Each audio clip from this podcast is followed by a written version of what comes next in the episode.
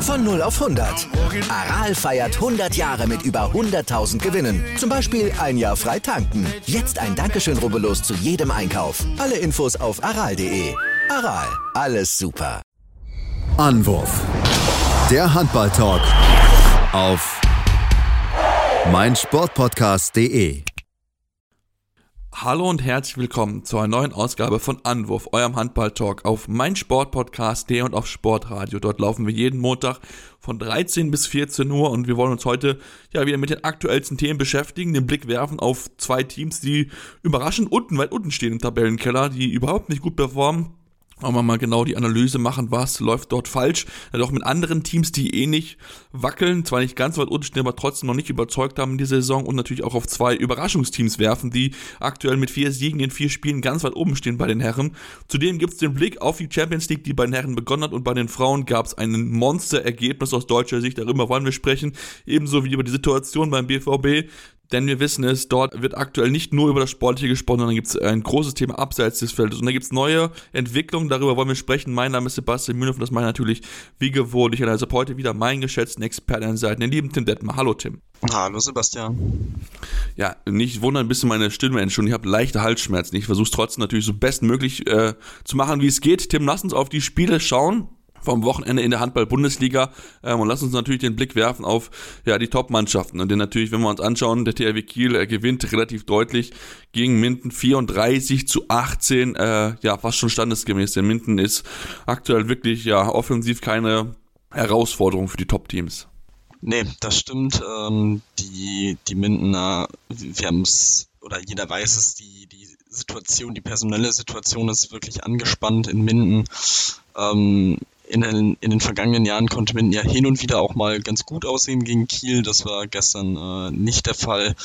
Leider ähm, relativ früh auch schon konnte sich der THW der absitzen mit äh, 8 zu 3 und dann noch 12 zu 5, 17 zu 9 zur Pause. Also das war dann auch relativ schnell entschieden. Ähm, dementsprechend, ja, also Dazu fiel dann noch Marco Vinjevic aus. Also ja, es fing schon wieder gut an ähm, aus Mindener Sicht mit Verletzungsproblemen und es hört anscheinend irgendwie nicht auf, was natürlich bei dem ja eher dünner besetzten Kader natürlich auch nicht so einfach nicht, nicht passieren sollte und ähm, ja, dementsprechend chancenlos in diesem Spiel und ähm, für die Kieler einfach ein Pflicht, der nächste Pflichtsieg und ähm, ja, also was das Torverhältnis angeht, sieht das echt äh, ziemlich beeindruckend aus für die Kieler nach äh, vier Spielen mit plus 45, schon 137 Tore geworfen, erst 92 bekommen. Also ja, sie marschieren hier äh, weiter.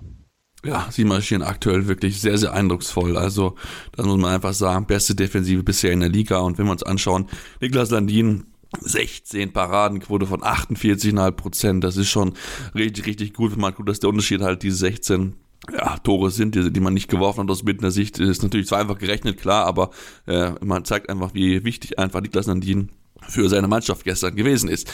Dann lasst uns äh, auf das Topspiel zu sprechen kommen. Magdeburg gegen Christoph Göpping. Ähm, wir wissen, der Göpping haben einen schweren Start gehabt, natürlich auch ja, auch schwere Gegner, das darf man auch nicht vergessen. Aber es hat jetzt wieder nicht gereicht. Man verliert gegen Magdeburg, die Tim wieder gute Phasen hatten, sich auch gut abgesetzt haben. Waren sie auf sieben Toren, glaube ich, weg, aber dann haben sie wieder sich so, so ein Schlendrian reinbekommen. Also so richtig 100% die Magdeburg aus der vergangenen Saison sind wir immer noch nicht. Nee, das stimmt. Ähm, gut, jetzt hätte man ja auch in der, in der Woche auch das erste Champions League-Spiel, was man knapp gewinnen konnte, auswärts dazu. Ähm, dementsprechend ja, glaube ich, kann man schon sagen, vielleicht war da auch so ein bisschen, ähm, ja, hat man da auch durchaus dann die Belastung in Phasen gemerkt. Ähm, Göpping ist eigentlich ganz gut reingekommen, hatte dann ähm, eine Überzahlsituation, die man nicht nutzen konnte. Dementsprechend ging danach Magdeburg erstmal in Führung, konnte sich dann zunächst auch auf vier Tore absetzen. Das konnte ähm, Göpping dann bis zur Pause zumindest etwas egalisieren. Ähm, aber ja, vor allem in der in der Mitte der zweiten Hälfte ist äh, Magdeburg dann wirklich, hat Magdeburg den Turbo angezündet und ist auf acht Tore wegge äh, weggezogen auf 27 zu 19 nach 46 Minuten und äh, ja, danach war es dann schwierig nochmal zurückzukommen für, für frisch auf. Dementsprechend am Ende souveräner Erfolg für Magdeburg. Das musst du in Göppingen dann auch erstmal so machen ähm, nach dieser ersten Champions League Belastung und von daher glaube ich kann man damit ganz ganz gut leben. Ähm, auch im Vergleich zu, zu den Leistungen der letzten Wochen. Ähm, da ist man glaube ich froh, dass man einfach die Punkte konstant einsammelt und ähm, von daher ja hält man sich da weiterhin unbeschadet, steht mit 18 Punkten da. Also ich glaube, da kann man eigentlich ganz gut mit leben, auch wenn wie gesagt die Leistungs äh, die, die Konstanz in den Leistungen weiterhin noch so ein bisschen fehlt. Aber gut, ähm, schauen wir mal, wie sich das jetzt über die nächsten Wochen so entwickelt. Ja, da bin ich auch sehr gespannt, wie sich das in den nächsten Wochen weiterentwickeln wird. Lass uns aber, glaube ich, viel mehr über den Gegner eigentlich sprechen. Ich habe es ja schon angekündigt, Göpping, schweren Start gehabt. Jetzt einfach vier Niederlagen in vier Spielen, äh, oder beziehungsweise äh, drei Niederlage in vier Spielen, also wirklich eine, eine keine einfachen Auftakt. Ähm, auch gestern fand ich es wieder, da war mir teilweise aus dem Rückraum einfach zu wenig Druck, gerade über die linke Seite, wo ja einfach so wenig kommt, muss man ganz ehrlich zugeben. Ähm, also ist dein Eindruck vom, vom Start von Göppingen? Ich finde, da ist, wie gesagt, Luft nach oben. Ja, Luft nach oben äh, ist auf jeden Fall. Ich glaube, das hat man sich durchaus anders vorgestellt, äh, als jetzt mit 2 zu 6 Punkten dazustehen. Ähm, aber wenn man sich das anguckt, muss man ja schon sagen, dass man halt auch in Kiel, in Berlin und jetzt gegen Magdeburg gespielt hat. So das einzige Spiel, wo man auf jeden Fall sagen würde, das war ja anders auf jeden Fall geplant, war das Spiel in Erlangen, was man halt eben wirklich nicht gut gespielt hat oder wo man nicht gut gespielt hat. Dementsprechend ist es ja schon durchaus auch erklärbar ähm, und die Punkte werden kommen. Ähm, die nächsten Spiele in Wetzlar. Ähm, nicht einfach, aber jetzt auch nicht überragend gestartet. Dementsprechend ist es eigentlich schon ein Must-Win. Danach Gummersbach, es wird auf jeden Fall tricky. Auch in Hamm ist es nicht einfach, aber das sind dann so Spiele, die du dann einfach äh, gewinnen musst, wenn du auch wieder in Richtung Europapokal gehen willst. Ähm, dementsprechend glaube ich, werden dann die Punkte jetzt auch kommen, beziehungsweise kommen jetzt Gegner, die man dann auch schlagen sollte wie gesagt, das dachte man sich gegen Erlangen wahrscheinlich auch, ähm, aber man hat halt auch schon Lemgo geschlagen und gezeigt, dass man Teams ähm, aus diesem wirklich sehr, sehr breiten Mittelfeld auch definitiv schlagen sollte und die Qualität dafür hat, dementsprechend. Ähm, und wie gesagt, auch in, in dem Spiel ist man ja in Phasen immer wieder zurückgekommen und hatte seine Läufe. Man konnte es halt nicht äh, bis zum Ende ähm, bis zum Ende bringen und konstant auf die Platte bringen. Dementsprechend, ja, wie gesagt, es ist noch früh in der Saison. Ähm, würde ich jetzt noch nicht komplett den Teufel an die Wand malen, aber ähm, ja, die nächsten Spiele müssen auf jeden Fall, in den nächsten Spielen müssen die Punkte jetzt kommen. Wenn sie nicht kommen, dann ist es auf jeden Fall äh, nochmal eine ganz andere Geschichte. Ja, definitiv. Also müssen wir mal gucken, wie sie sich dann dort, dort präsentieren. Äh, wie gesagt, ich bin da haben sie noch ein bisschen was, bisschen was zu tun, ein bisschen was vor sich. Ähm, auch gerade, äh, dass man merkt schon, dass Sebastian Heimann da auch fehlt und dass auch Blas Blagotinczyk sich noch so ein bisschen einfinden muss. Wurde das ein oder andere Mal ein bisschen, ja, sehr leicht ausgetanzt, möchte ich mal sagen. Ähm, und ja, du hast gerade die, die Wetzlarer erwähnt, Tim, die ja auch einen ja, schwierigen Start haben. So kann man das relativ gut beschreiben. Vier Spiele, vier Niederlagen. Ähm, und dann ja, ja, jetzt am Sonntag daheim gespielt gegen Gummersbach in einer knappen Partie, ging hin und her in beide Richtungen und am Ende gewinnt Gummersbach dieses, diese Partie mit 30 zu 29. Super wild, super spät die Entscheidung. Ähm, ja, und Wetzlar muss sich wahrscheinlich an die eigene Nase fassen, weil sie haben es nie richtig hinbekommen, hier konstant eine gute Leistung hinzu, hinzuzaubern und ähm, ja, schmeißen, das, schmeißen den Sieg wahrscheinlich selbst weg. Ja, das äh, kann man durchaus so sagen. Also man hatte zwölf Minuten vor Schluss ja schon die drei Tore Führung, ähm, die man dann einfach irgendwie oder wahrscheinlich, wenn du in einem Lauf bist, gegen Gummersbach dann über die Zeit bringst. Aber ja, wenn du bisher noch ohne Punkte dastehst und ähm, ja, das ist dann halt sehr, sehr schwierig ähm, gegen einen Aufsteiger, der in den letzten Wochen viel Selbstvertrauen getankt hat, sehr, sehr gute Leistung gebracht hat, ähm, natürlich das Magdeburg-Spiel auch ähm, mit einer sehr engen Schlussphase auch schon erlebt hat, ähm, auch das Hamm-Spiel ja in, in einem engen Spiel dann am Ende noch gedreht hat.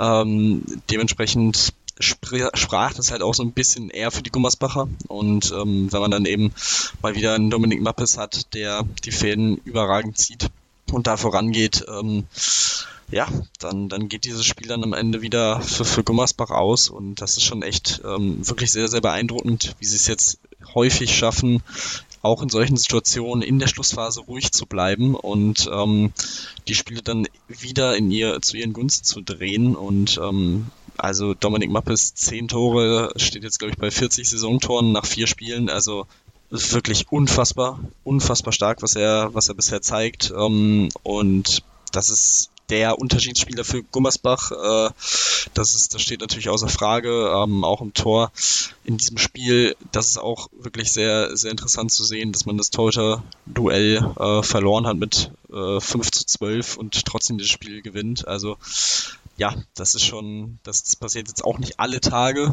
Ähm, dementsprechend sehr, sehr bitter für, für Wetzlar.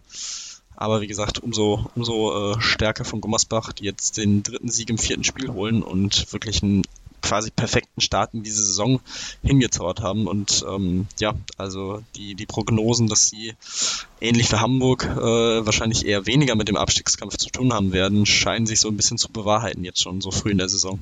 Ja, ich wollte es gerade sagen, so ein bisschen Erinnerungen werden wach an, an Hamburg vom letzten Jahr, die ja auch relativ gut gestartet sind, hinten raus ein bisschen Probleme gehabt, nicht mehr das ganze dieses Niveau am halten können und man sich ein bisschen besser darauf eingestellt hat. Aber ich finde, was Thomas Bach da spielt, ist wirklich sehr, sehr gut. Die haben eine unheimlich variable Abwehr die sind verdammt flink auf den Beinen. Wir haben es gestern nochmal gesehen in diesem Spiel.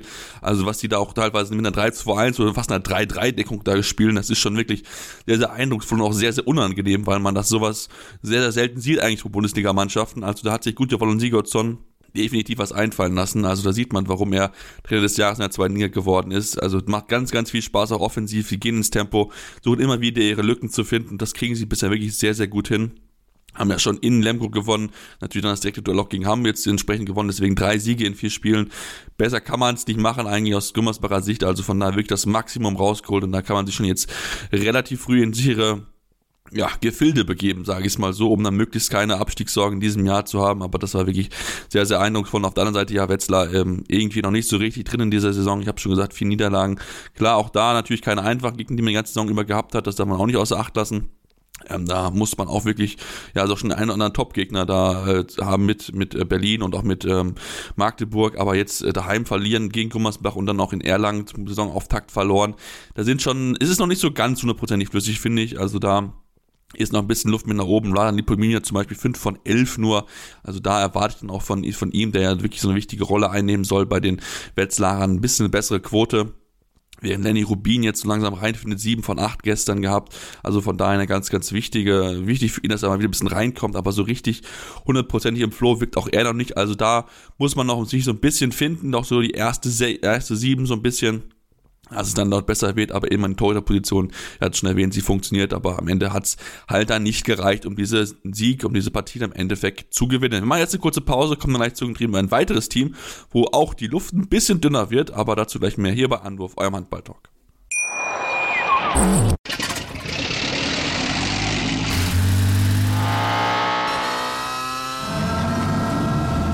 Von 0 auf 100. Aral feiert 100 Jahre mit über 100.000 Gewinnen. Zum Beispiel ein Jahr frei tanken. Jetzt ein Dankeschön, rubbellos zu jedem Einkauf. Alle Infos auf aral.de. Aral, alles super.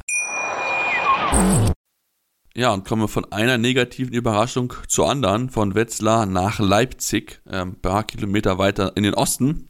Und äh, ja, dann müssen wir uns mit dem DRF, SC DRFK Leipzig beschäftigen, Tim. Auch hier vier Spiele, vier Niederlagen. Sie verlieren in diesem Fall ja gegen den HSV Hamburg. Ähnlich dramatisch, wirklich kann man sagen. Zwei Sekunden vor Schluss. Und Dani Bayerns ein unwiderstehliches Tor geworfen hat. Also, wenn ihr es nicht gesehen habt, das war absolut brutal. Wie Leipzig dann noch irgendwie den Ausgleich schafft, hat sieben Sekunden vor Schluss. Und dann knallt dann Dani Bayerns wirklich mit Auslaufen oder das Ding in, in, in, in den Kasten rein. Also, es war sehr, sehr eindrucksvoll. Am Ende, ja, wie gesagt, gewinnt hier Hamburg diese Partie äh, in, einer, in einem Spiel, wo ich sagen muss, ähm, ja, Leipzig, die großen Probleme liegen weiter in der Offensive. Die Saison das erste nur einmal 24 Tore geworfen. Das ist der Saisonhöhepunkt und ähm, ich glaube, das sagt viel über die offensive Probleme der Leipziger aus. Ja, das äh, kann man auf jeden Fall so festhalten es ist, auch da zeigt sich in dieser Schlussphase wieder ein Team, das wirklich vor allem offensiv große Probleme hat in der bisherigen Saison. Wenn man die Chance auf die Führung hat und dann den Ball verliert, dann noch das äh, Gegentor bekommt und so dieses Spiel verliert, das ist natürlich dazu zu Hause. Ach, das ist dann echt, ähm, echt bezeichnend. Ähm, intensives Spiel insgesamt, sehr kampfbetont. Ähm, ja, und Leipzig bleibt damit äh, ohne Punkte. Hamburg ähm, hat sich jetzt so ein bisschen ja, reingefunden äh, in die Saison. nachdem man ja auch zu Beginn zweimal äh, verloren hatte, jetzt gegen Minden und in Leipzig gewonnen, ähm, dementsprechend so ein bisschen, ja, sich wieder im Mittelfeld äh, zurückgefunden, ähm, da wo man sich sicherlich auch sieht ähm, am Ende der Saison. Ähm, und ja, also bei Leipzig, das ist schon, schon, ja, wirklich schwierig, ähm, wenn man sich anguckt, dass mit äh, Sime Ivic drei von acht ähm, er der beste Schütze aus dem Rückraum ist, ähm, ist es schon ziemlich bezeichnend. Ähm, ansonsten, ja, gut, Kreisläuferspiel, fünf Tore von Mamic hat äh, ganz gut funktioniert. Auch Geballer noch mit zwei Toren dazu. Ähm, aber ansonsten, vor allem, wie gesagt, aus dem Rückraum ist es einfach zu schwach. Also äh, Vigo Christiansson 2 von 4, Simon Ernst 2 von 4, Luka Witzke 1 von 5. Ähm, gut, immerhin 6 Assists. Ähm, das muss man, muss man ihm zugute halten. Ähm, aber ja, es ist schon sehr, sehr offensichtlich, wie, wo da die Probleme sind in Leipzig. Und ähm, ich finde schon ein bisschen besorgniserregend, dass man da bisher noch keine wirklichen Lösungen gefunden hat, jetzt nach vier Spielen. Und wenn man ja auch noch an die letzte Saison zurückdenkt, ähm, auch da ging es ja schon durchaus los mit Problemen und Niederlagenserien. Also ähm, ja, so langsam muss man sich da, glaube ich, mal Gedanken machen. Denn wenn man sich auf, äh, auf den, wenn man auf die nächsten Partien guckt, Erlangen sehr, sehr gut drauf, wird ein sehr, sehr schweres, schweres Heimspiel.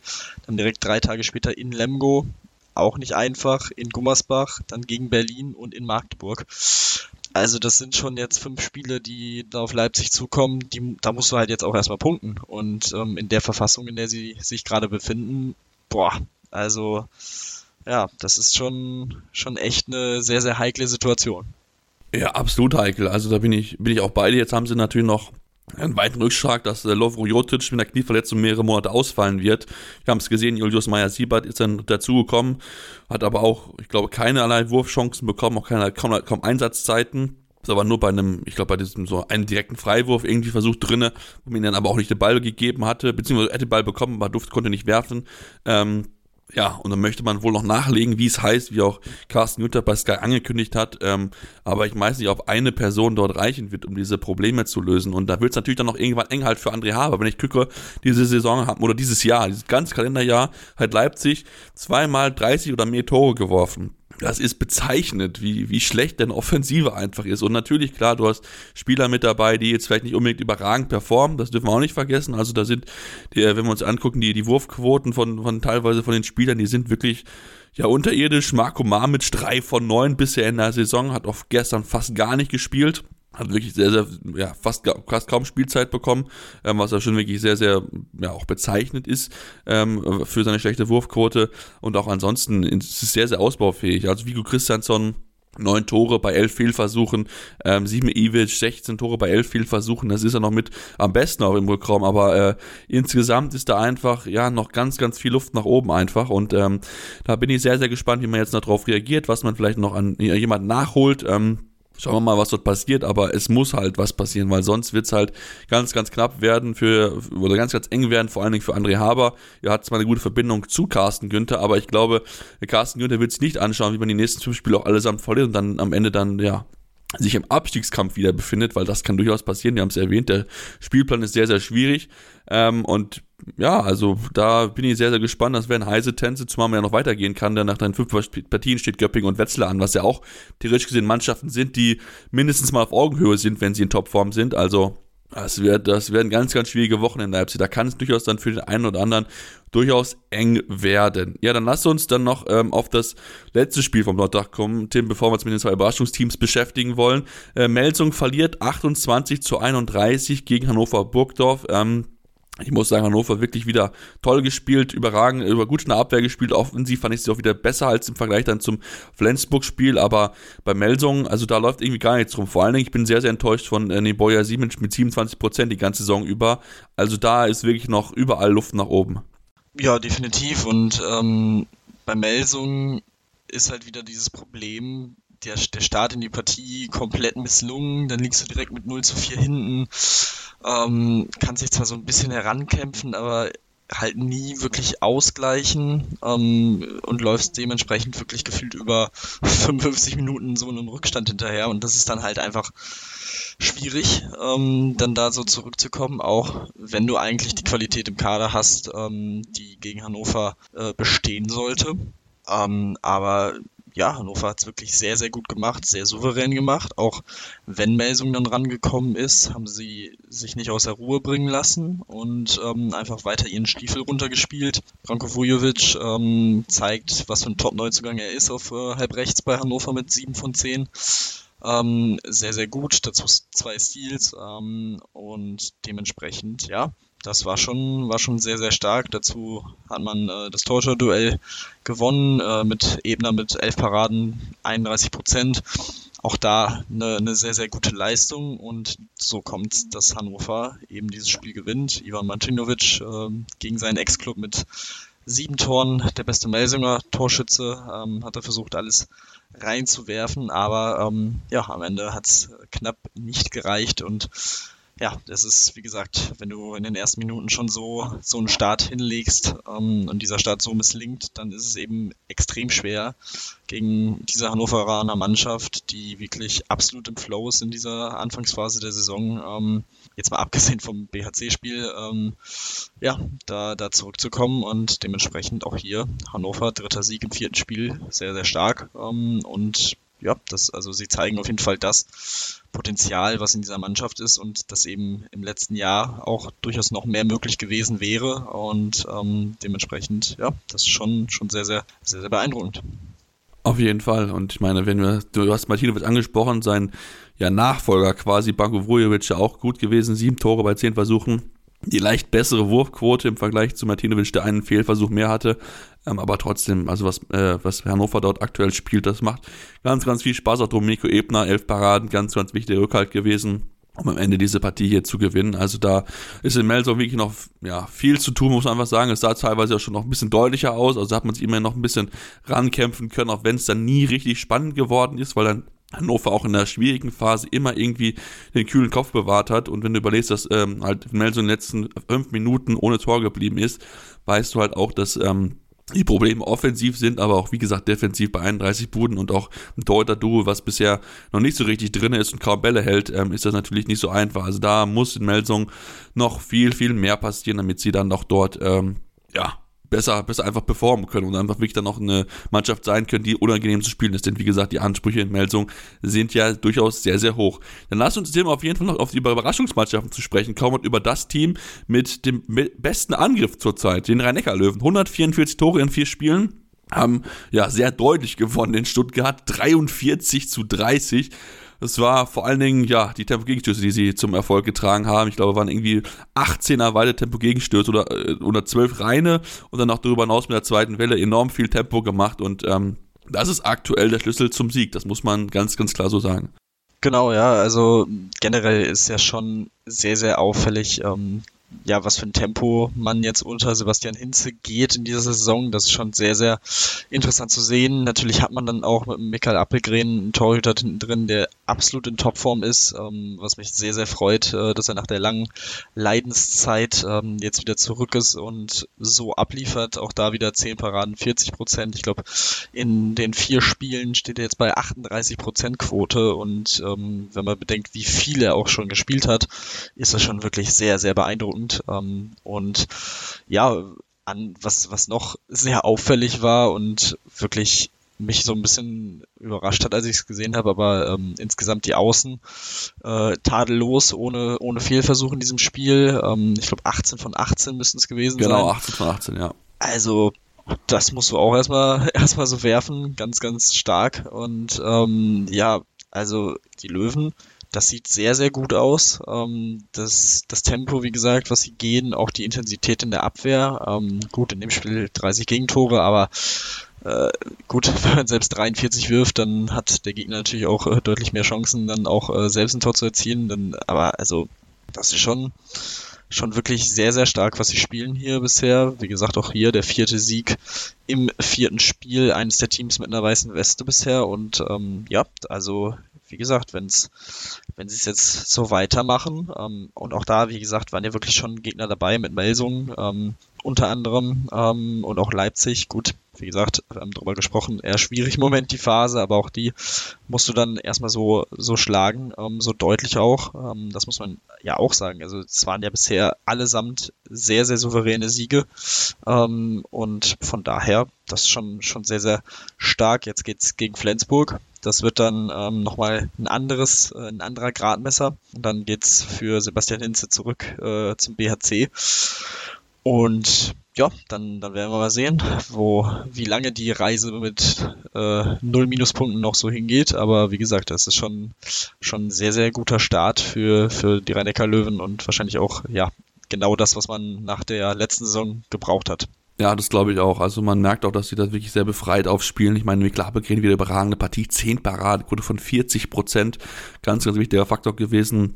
Und die Wurfquote, wenn du dir die anschaust, 82, nee, 83 Prozent, das ist einfach nur brutal. Spielt aber auch einfach dafür, dass die Torhüter in Stuttgart ja zwar anwesend gewesen sind, aber nicht viel gehalten haben. Ähm, natürlich auch schwierig, muss man auch zugeben, wenn du immer wieder freie Gegenstöße auf dein Tor bekommst. Ähm, aber natürlich trotzdem, also da muss ein bisschen mehr kommen von Silvio Heinevetter und Miljan Vujovic, die ja beide das Potenzial haben, durchaus mal Spieler an sich zu reisen. Du uns zum Abschluss der Bundesliga noch über das zweite Team sprechen also ein bisschen überraschend ohne Punktverlust dasteht. Der HC Erlang ähm, sind aktuell Vierter hinter ja, den Löwen, Magdeburg und Kiel, die auch alle Spiele bisher gewonnen haben. Ja, haben gewonnen, ähm, knapp mit 3, 32 zu 29 beim Hamm Westfalen, haben jetzt also beide Auswärtsspiele bei den Aufsteigern gewinnen können. Denn wir müssen sagen, es ist es sind keine klaren Siege, die sie feiern, aber sie gewinnen halt die Partien, was sie halt vielleicht in der Vergangenheit immer verloren haben, diese knappen Duelle gegen Mannschaften, die vielleicht ein bisschen schwächer sind. Und ich glaube, das ist so ein bisschen die, ja, die neue Qualität gerade so ein bisschen in Erlangen.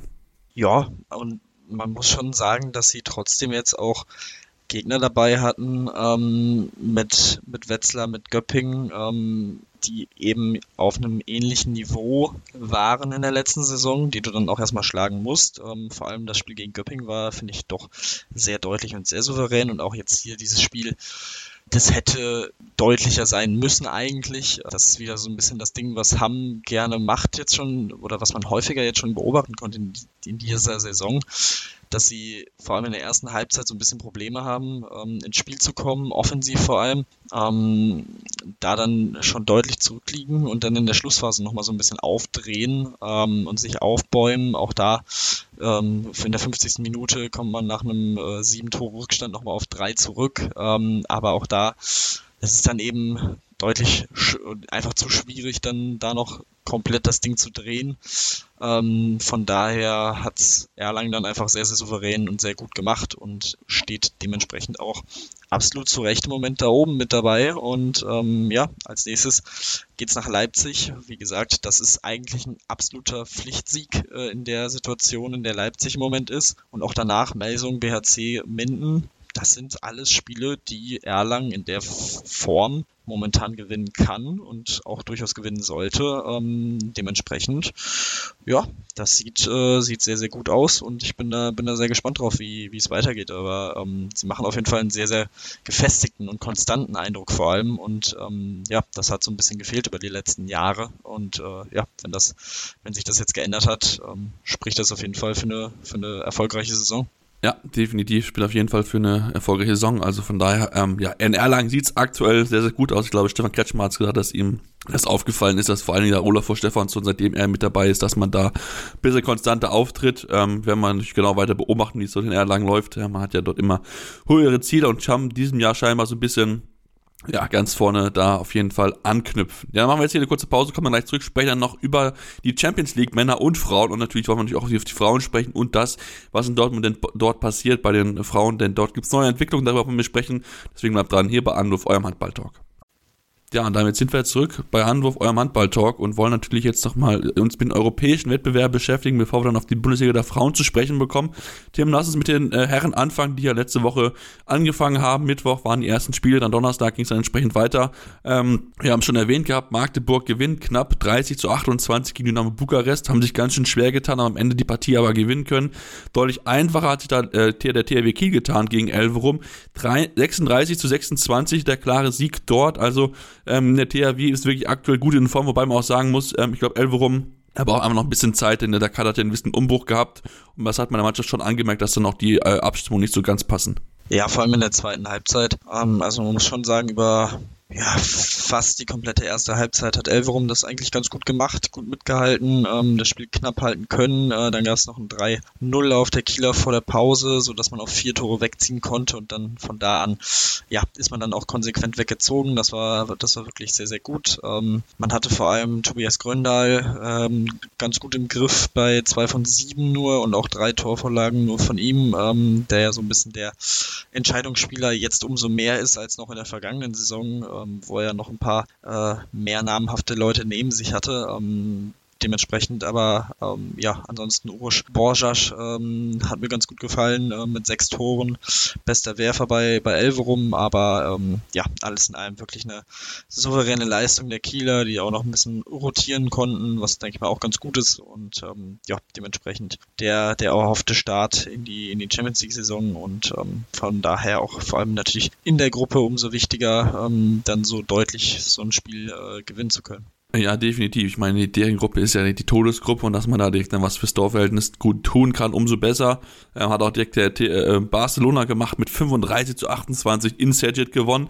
Wenn wir überlegen, wie schwer es eigentlich ist, dort zu gewinnen, ist das schon wirklich ja, sehr, sehr beeindruckend wie sie dort aufgetreten sind. Ansonsten ja eigentlich fast standesgemäße Siege. Plotsch gewinnt gegen Porto, ähm, Aalborg besiegt äh, äh, Zeljev 36-32. Ähm, Westbrem gewinnt auch das direkte Duell mit äh, Paris, die, die sich noch ein bisschen schwer getan haben. Hat man auch einfach gesehen, dass sie darauf gekommen recht so ein bisschen Probleme haben, ein bisschen Verletzungssorgen. Also von daher ähm, ja, bei den Herren, sagen wir mal so, keine größere Überraschung. Tim, lass uns zu den Frauen kommen, denn da müssen wir über ja, die SG BBM Bietigheim sprechen, die ja ihr zweites Spiel hatten und schwierigen Gegner FTC, ne, wenn man so ist einer der Top-Mannschaften im europäischen Handball. Ja, 40 zu 20. Also ich glaube, wenn du darauf gewettet hättest, du wärst, glaube ich, richtig reich geworden, denn dass sie mit 20 Toren diese Partie gewinnen, ich glaube, damit hätte gar keiner gerechnet. Das war sowas von beeindruckend, wie sie dort gespielt haben. Einfach, da kann man nur den Hut vorziehen vor dieser Leistung. Ja, also das war ein absolutes Ausrufezeichen. Ähm, letzte Woche gegen Most natürlich auch schon deutlich gewonnen, aber ähm, das ist wahrscheinlich der mit Abstand schwächste Gegner in dieser Gruppe. Dementsprechend war das auch standesgemäß und umso interessanter war es natürlich zu sehen, wie, wie sie gegen äh, ein Team wie FTC, die in der Vergangenheit ähm, zwar häufig dann auch eher früher in der K.O.-Phase ausgeschieden sind, aber durchaus das Potenzial ja eigentlich haben, ähm, zumindest mal das Viertelfinale zu erreichen. Ähm, und ja, also die so deutlich zu schlagen, so klar vorzuspielen, ähm, das ist schon echt sehr, sehr beeindruckend. Zur Pause schon 18 zu 9 in Führung gewesen. Ähm, man konnte sich eigentlich direkt von, von Beginn an absetzen. Nach 15 Minuten lag man mit 8 zu 3 in Führung. Also ja, das war eine absolute Machtdemonstration. Äh, Julia Meinthof, neun Tore, drei Vorlagen, beste Spielerin äh, auf Bietigheimer Seite. Ähm, Kelly Dulfer auch sieben Assists, also ja, sehr, sehr stark. Dazu im Tor Melinda Shikora, 16 Paraden, 53% Quote. Auch das ist natürlich absolut verrückt. Und ähm, ja, also das ist schon echt ein klares, klares Statement, ähm, dass mit Bietigheim absolut zu rechnen ist, auch gegen Teams, die schon jahrelang jetzt in der Champions League aktiv sind. Ähm, da brauchen sie sich echt vor keinem verstecken und ja, also das ist schon echt wirklich, wirklich beeindruckend. Ähm, ich glaube jetzt der 58. Äh, Sieg wettbewerbsübergreifend ja. in Folge. Ähm, ja, also da ist, ist es wirklich verrückt und wie stark dieser Kader zusammengestellt ist über die letzten Jahre. Ähm, wie gesagt, man, man wusste es letzte Saison schon, dass es eigentlich ein Champions League-fähiger Kader sein sollte, aber dass dieser Kader jetzt so auftritt, das ist schon echt äh, einfach, einfach sehr, sehr beeindruckend. Ja, absolut beeindruckend. Also das, das kann ich nur, kann ich nur zustimmen. Also äh, das war wirklich überragend. Auf der anderen Seite bei FTC, wenn wir uns angucken, Emily Bölk, drei von elf nur die Quote. Alisa Stoller hat keinen einzigen Wurf gehabt, auch relativ wenig Spielzeit bekommen. Muss man auch mal gucken, wie das dort bei ihr weitergeht. Also da muss sie auch gucken, dass sie dort regelmäßiger Spielzeiten bekommt, damit das natürlich auch dann der deutschen Nationalmannschaft hilft. Aber ja, das war, also ich war absolut beeindruckt. Ich war, ich bin aus dem Staunen nicht mehr rausgekommen. Ich glaube, so kann man das ganz, ganz gut äh, beschreiben, was sie dort abgerissen haben. Also wirklich überragendes Spiel, ähm, das muss man sagen. Da gab es auch noch andere deutliche Spiele natürlich in der äh, äh, ja, an, dem Wochenende das wir auch nicht außer Acht lassen, klar. Also äh, zum Beispiel mal gucken, Odense gewinnt klar gegen Mosch, der hat es schon erwähnt, Mosch wahrscheinlich schlechteste Team, 41 zu 22, also auch da ein deutlicher Sieg. Auch Gjör mit einem überragenden Spiel, 44 zu 25 gegen Belen Genesi, dem türkischen Verein, also auch da deutlich und auch Stormar mit 37 zu 13 gewinnen sie gegen Lokomotive Zagreb. Also auch da wirklich ein sehr, sehr krasses Ergebnis, was natürlich da auch schon, äh, ja, manchmal so ein bisschen für Fragezeichen sorgt, äh, inwieweit da auch die Teams dann wirklich auch noch die Qualität besitzen, aber äh, in dem Fall, also der FCC und äh, ja, Bietigheim eigentlich, eine, eigentlich zwei Top-Mannschaften, dass das so deutlich ausgeht, also wirklich, da kann man einfach nur den Hut vorziehen. Dann lasst uns äh, auf die Bundesliga zu sprechen bekommen und dann natürlich erwähnen, dass ähm, ja, Bietigheim das Spiel gegen Weiblich klar gewonnen hatte, das Derby 44 zu 23, also auch da wirklich, ja, ein absolutes Feuerwerk abgebrannt. Ich glaube, so kann man es wirklich relativ gut beschreiben, Tim, äh, wenn, wir uns das, wenn wir uns das anschauen. Dann lass uns hier mit den Spielen vom Wochenende beschäftigen, die so ein bisschen knapper vielleicht einfach gewesen sind und dann den Blick werfen, besonders Partie zwischen äh, Bayern 04 Leverkusen dem VfL Oldenburg. Wir erinnern uns, Oldenburg das, das erste Spiel der Saison deutlich verloren, 18 zu 35. Aber sie haben sich gefangen, haben das Richtige draus gezogen, obwohl sie ja eigentlich schweren Verlust äh, haben, gewinnen sie gegen Leverkusen äh, mit 31 zu 29 und feiern einen ganz, ganz wichtigen Sieg. Ja, das ist wirklich ähm, auch hier sehr, sehr stark von, von Oldenburg, dass sie trotz der Verletzungsprobleme, trotz dünnen Kaders ähm, hier dieses Spiel dann retten über die Zeit. Ähm, alles in allem haben sie es wirklich, ähm, nachdem Leverkusen ein bisschen besser reingekommen war, ähm, gut, gut absolviert. Ähm, ja, also auch da hat man sich nicht so nicht aus der Ruhe bringen lassen, als Leverkusen dann nochmal rangekommen ist oder immer mal wieder im, im, Spiel rangekommen ist, hat man dann immer einen Lauf setzen können, ähm, ist dann davongezogen auf 17 zu 13, auch auf, auf 25 20. Ähm, auch da kam Leverkusen dann nochmal auf ein Tor heran, aber ähm, ja, Toni Luisa Reinemann hat dann das äh, Ding auf 31 29 gestellt und ähm, ja, auch sie mit zehn Toren die, die beste Torschützin, ähm, sehr, sehr gut. Und dementsprechend, ähm, ja, durchaus überraschend ähm, der, der Sieg, ähm, aber ähm, absolut wichtig für Oldenburg, ähm, dass man da auch selber sieht, dass man eben mithalten kann mit den Teams, die da ja durchaus auch unten drin stehen können am Ende der Saison. Und dementsprechend, ja, wie gesagt, sehr, sehr wichtiger Sieg für, für Oldenburg. Und ähm, sehr, sehr starkes Spiel. Als nächstes geht es gegen Union Halle Neustadt, die bisher noch ohne Punkte sind. Ähm, also ja, mal schauen, ob sie da den äh, positiven Trend jetzt weiter fortsetzen können. Ja, definitiv. Und ich meine, Toni Luisa Reinemann, tolles Spiel gehabt, 10 von 13, also eine ganz, ganz wichtige Rolle eingenommen, die Verantwortung übernommen. Ich meine, Katrin Bichelmeier, der ja ausfällt mit einer Kreuzbandverletzung, ist sie davon weggegangen, hat er wirklich eine gute Leistung gezeigt und dann auch für gesorgt, dass man ja, sich hat einen Sieg feiern können und muss man auch sowieso sagen, eine gute Woche eigentlich. Da hat ja auch Andreas Lampe, der eigentlich ja, wechseln sollte nach Melsung, ja, aktuelle Geschäftsführer wird jetzt doch bleiben. Man hat sich da, nachdem er wohl die ersten Gespräche und auch die ersten, ja, also äh, man so ein bisschen kennengelernt hat oder noch die ersten äh, finalen Gespräche gemacht hatte, dann auch in seiner Funktion, die er dort einnehmen sollte in Melsung, hat er irgendwo festgestellt, das passt nicht so ganz. Deswegen ist er zurückgekommen mit und dann auch die Umstrukturierung in, in dem Verein begleiten. Bin mal sehr gespannt, wie das dann dort äh, weiterläuft, aber natürlich äh, trotzdem dadurch jetzt eine gute Woche aus Sicht der Oldenburgerinnen die da wirklich ja zwei wichtige Erfolge haben, einfach und eine auf der Platte und eine abseits davon. Dann lass uns ja zu ja, deutlicheren Ergebnissen so ein bisschen kommen, äh, wenn wir uns das mal anschauen. Und zwar den Thüringer AC jetzt schon gewinnt der Gegner letzte Woche. Ja, sie hatten Buxtehude zu Gast, wo man ja denkt, okay, Buxtehude, ne, natürlich den Umbruch im Kader natürlich mit dabei, haben aber einen guten Auftakt gefeiert, mit äh, 27 zu 24 gewonnen gegen Blomberg. Aber ähm, ja, Jetzt hatten sie keine Chance gegen den Thüringer HC. 28 zu 19. Da lief überhaupt nichts zusammen, Tim. Ja, das ähm, war auch schon relativ schnell entschieden, dieses Spiel. Also der THC übernahm da relativ schnell das Zepter, lag mit 8 zu 2 und dann auch mit 16 zu 9 schon zur Pause vorne. Ähm, und danach auch direkt nach der Pause ein 4 zu 0 Lauf, also ein 20 zu 9 kurz nach der Pause, ähm, dementsprechend ungefährdet war, war der Sieg. Ähm, natürlich auch ein besonderes Spiel für Annika Lott zum Beispiel, die ja aus Buxtehude gekommen war, ähm, mit 7 von 8, dazu 4 Assists, äh, die überragende Spielerin in diesem Spiel. Ähm, und ja, also das war, das war auf jeden Fall wieder eine sehr, sehr gute Leistung vom THC, zweiter Sieg im zweiten Spiel. Ähm, ja, auch da äh, bisher offensiv auch gut aufgetreten, defensiv ebenfalls. Also das sieht, das sieht schon sehr, sehr stark aus. Und wie gesagt, also auch wenn Buxtehude gerade in dem, dem beschriebenen Umbruch sich befindet, ähm, musst du dann erstmal so souverän und so konsequent dieses Spiel dann bestreiten. Und äh, von daher, ja, das war schon, war schon sehr, sehr, sehr, sehr beeindruckend. Ja, definitiv absolut beeindruckend, was sie dort gezeigt haben. Und äh, ich meine, es kann natürlich auch schon ganz, ganz wichtig sein in, im direkten Kampf um Europa, um den zweiten Platz dann Also von daher, da gilt man einen ganz, ganz wichtigen Sieg dort definitiv mit. Ja, dann würde ich sagen, hier machen wir jetzt eine kurze Pause, kommen wir gleich zurück und sprechen natürlich auf jeden Fall über die weiteren Partien vom Wochenende und natürlich über das, was beim BVB passiert ist. Wir haben es ja schon letzte Woche erwähnt gehabt, dort gibt es zwei Spielerinnen, die gerne äh, gehen wollen, haben hohe, äh, ja, hohe äh, Anschuldigungen äh, ähm, gegenüber ihrem Verein gemacht und da gibt es jetzt neue Entwicklungen, deswegen wollen wir drüber sprechen, euch drüber in Aufmerksam halten, deswegen solltet ihr dranbleiben hier bei Anwurf, eurem Handball-Talk.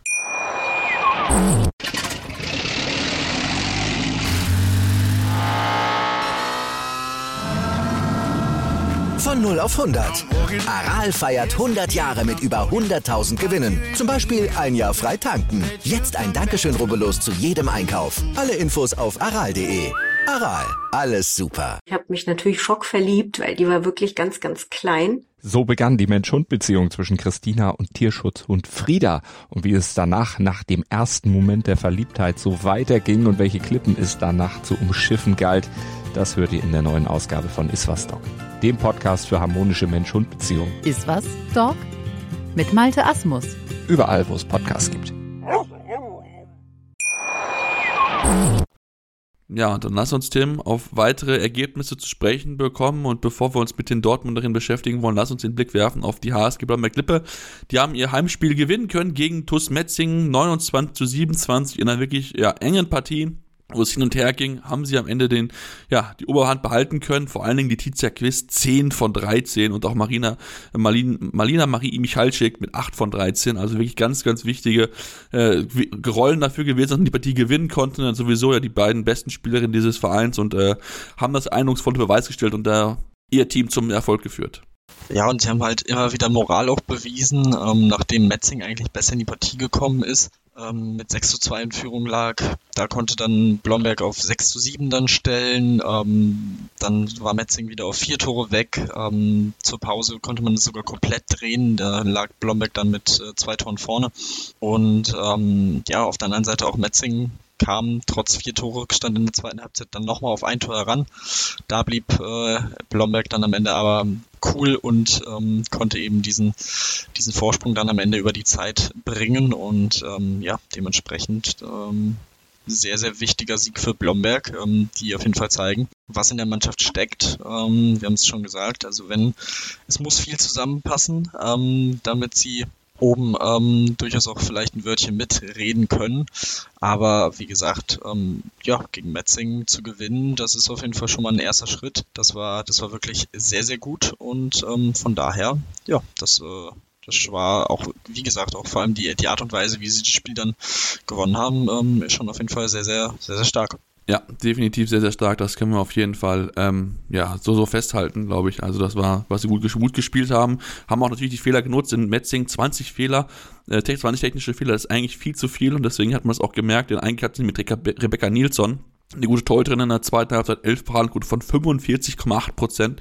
Also wirklich ein tolles Spiel dort gehabt, aber das hat man einfach aufgrund von Unkonzentriertheiten halt im Angriff nicht so nutzen können. Deswegen, äh, ja, feiert hier Blomberg den Sieg und dann lass uns, Tim, auf das Spiel zu sprechen kommen, was wahrscheinlich im Vorfeld viele spannend erwartet hatten. Äh, Lecker Sulm gegen Dortmund. Am Ende gewinnt Dortmund 38 zu 25, also ein klarer Sieg, vor allem in der zweiten Halbzeit haben sie richtig absetzen können. Ähm, aber natürlich haben wir uns also lassen wir nur mit dem Sportlichen beschäftigen. Ähm, ja, überragend von, von der ganzen Mannschaft, wie sie dort gespielt haben. Und äh, das war Jahresend heute 12 Paraden, 40% Quote und auch ansonsten waren sie wirklich sehr, sehr konsequent in ihren Aktionen ja, und auch da von Beginn an wirklich direkt da ähm, 5 zu 2, 9 zu 3, 13 zu 5, also das sind schon Zwischenstände.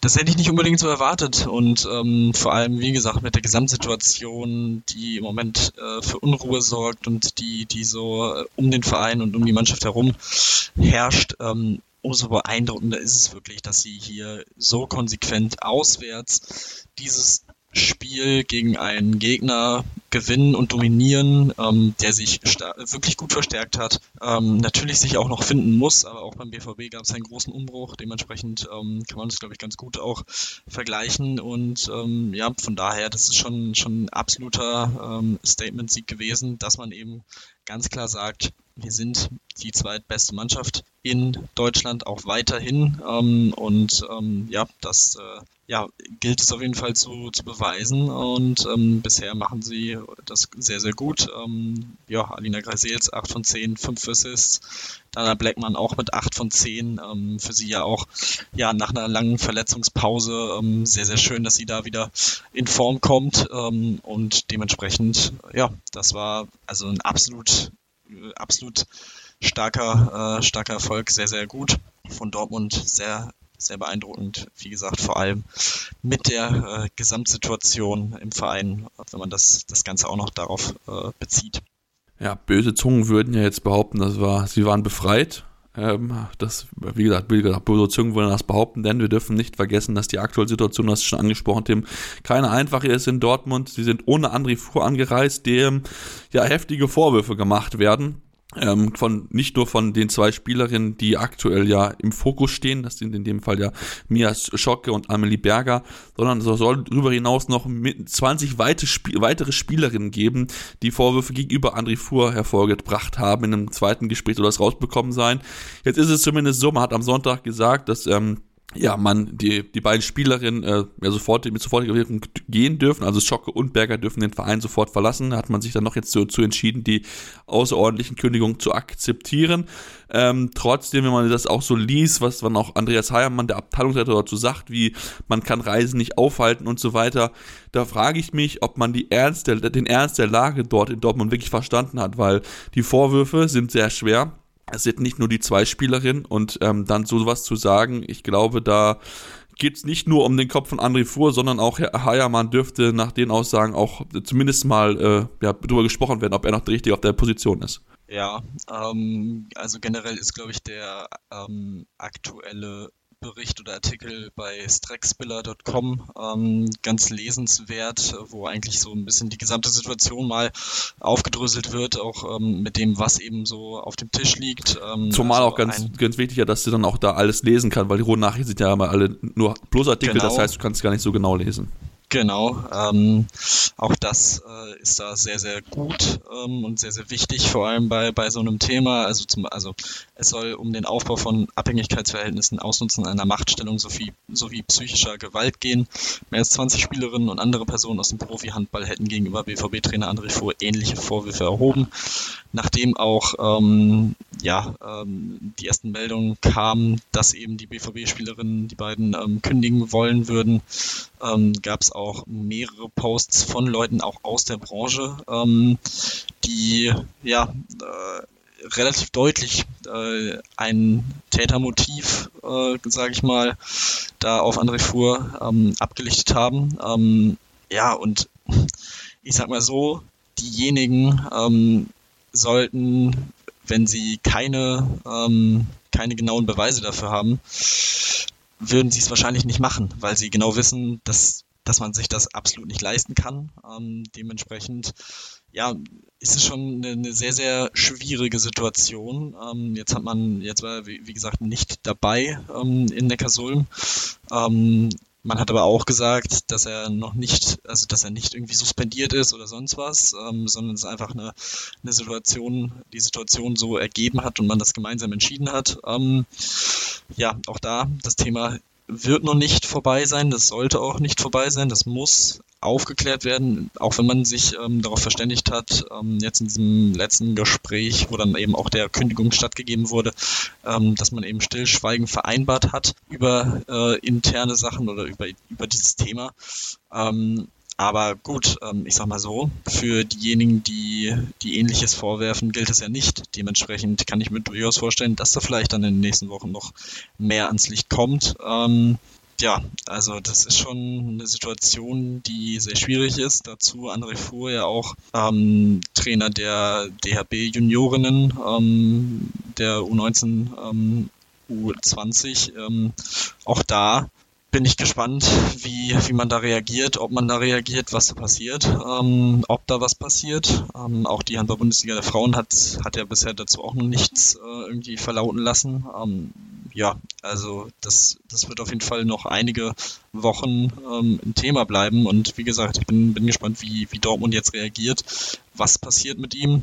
Ähm, Also ja, es bleibt, es bleibt sehr, sehr interessant und gut, also zu, zu den Kündigungen, ich glaube, alles andere wäre auch einfach nicht tragbar gewesen. Also was, was soll man sonst machen? Also entweder die beiden sitzen quasi die Saison aus, was du halt auch eigentlich nicht machen kannst, vor allem weil es eben zwei Nationalspielerinnen sind. Ähm, auch da, ja, wäre das für, für alle Beteiligten, glaube ich, äh, ein absolutes Worst-Case-Szenario und ähm, auch da natürlich gespannt, wo es die beiden jetzt hinzieht. Ähm, also ja, das ist schon schon einiges, was was da so mit äh, was mitschwingt äh, und in den kommenden Wochen sich entwickeln wird.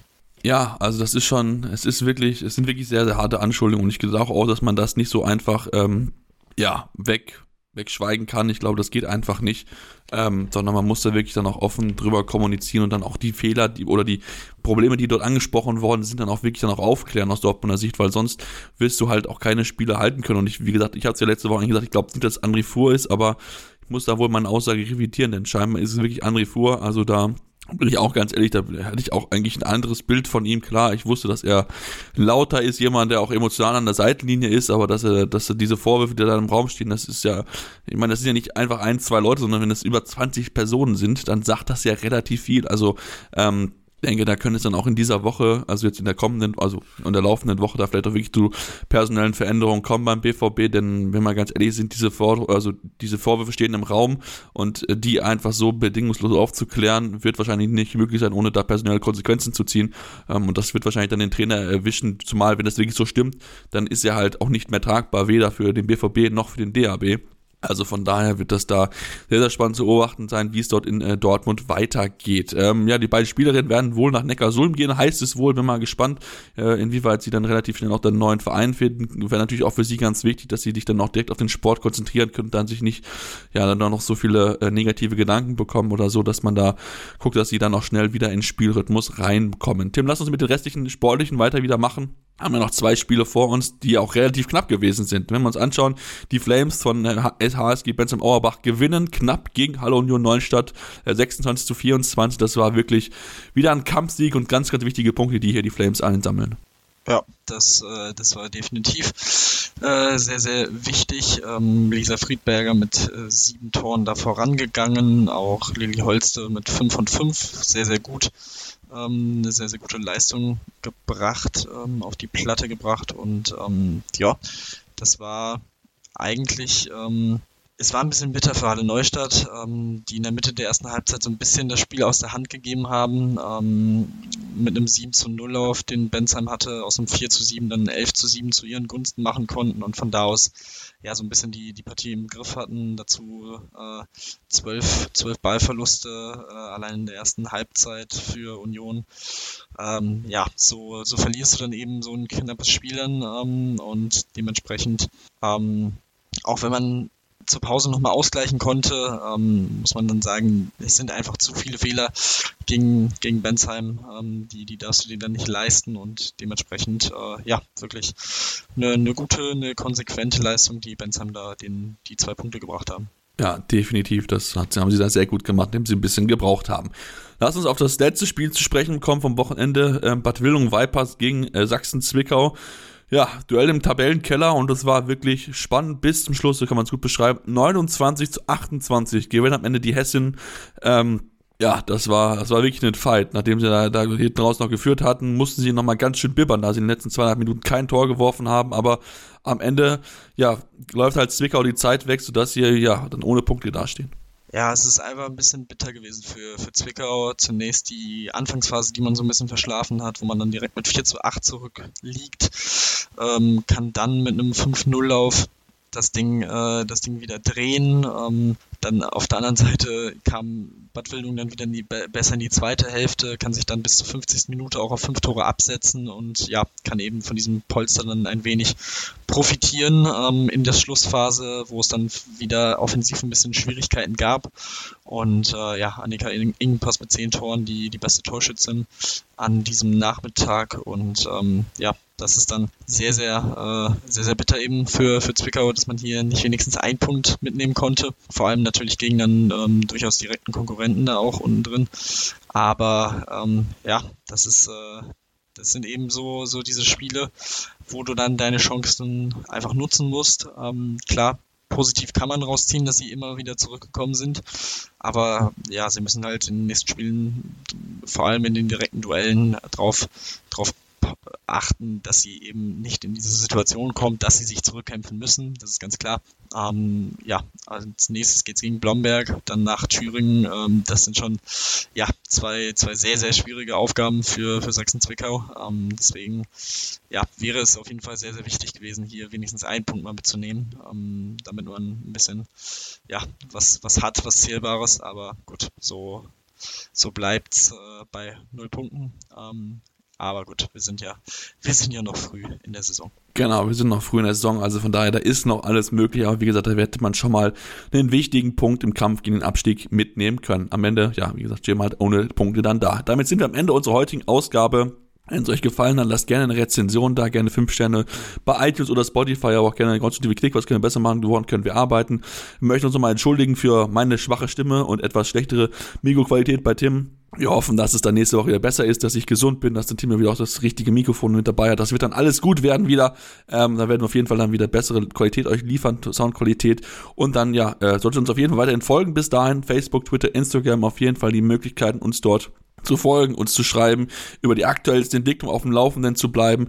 Und ähm, ja, dann hören wir uns dann nächste Woche wieder hier bei Anwurf, eurem Handball-Talk.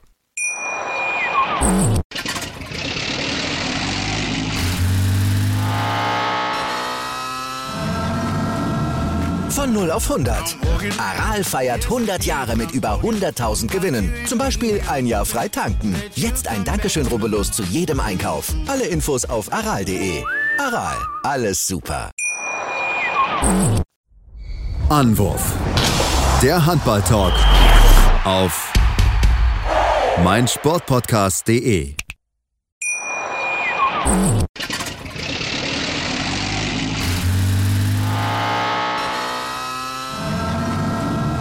Von 0 auf 100. Aral feiert 100 Jahre mit über 100.000 Gewinnen. Zum Beispiel ein Jahr frei tanken. Jetzt ein Dankeschön, rubbellos zu jedem Einkauf. Alle Infos auf aral.de. Aral, alles super.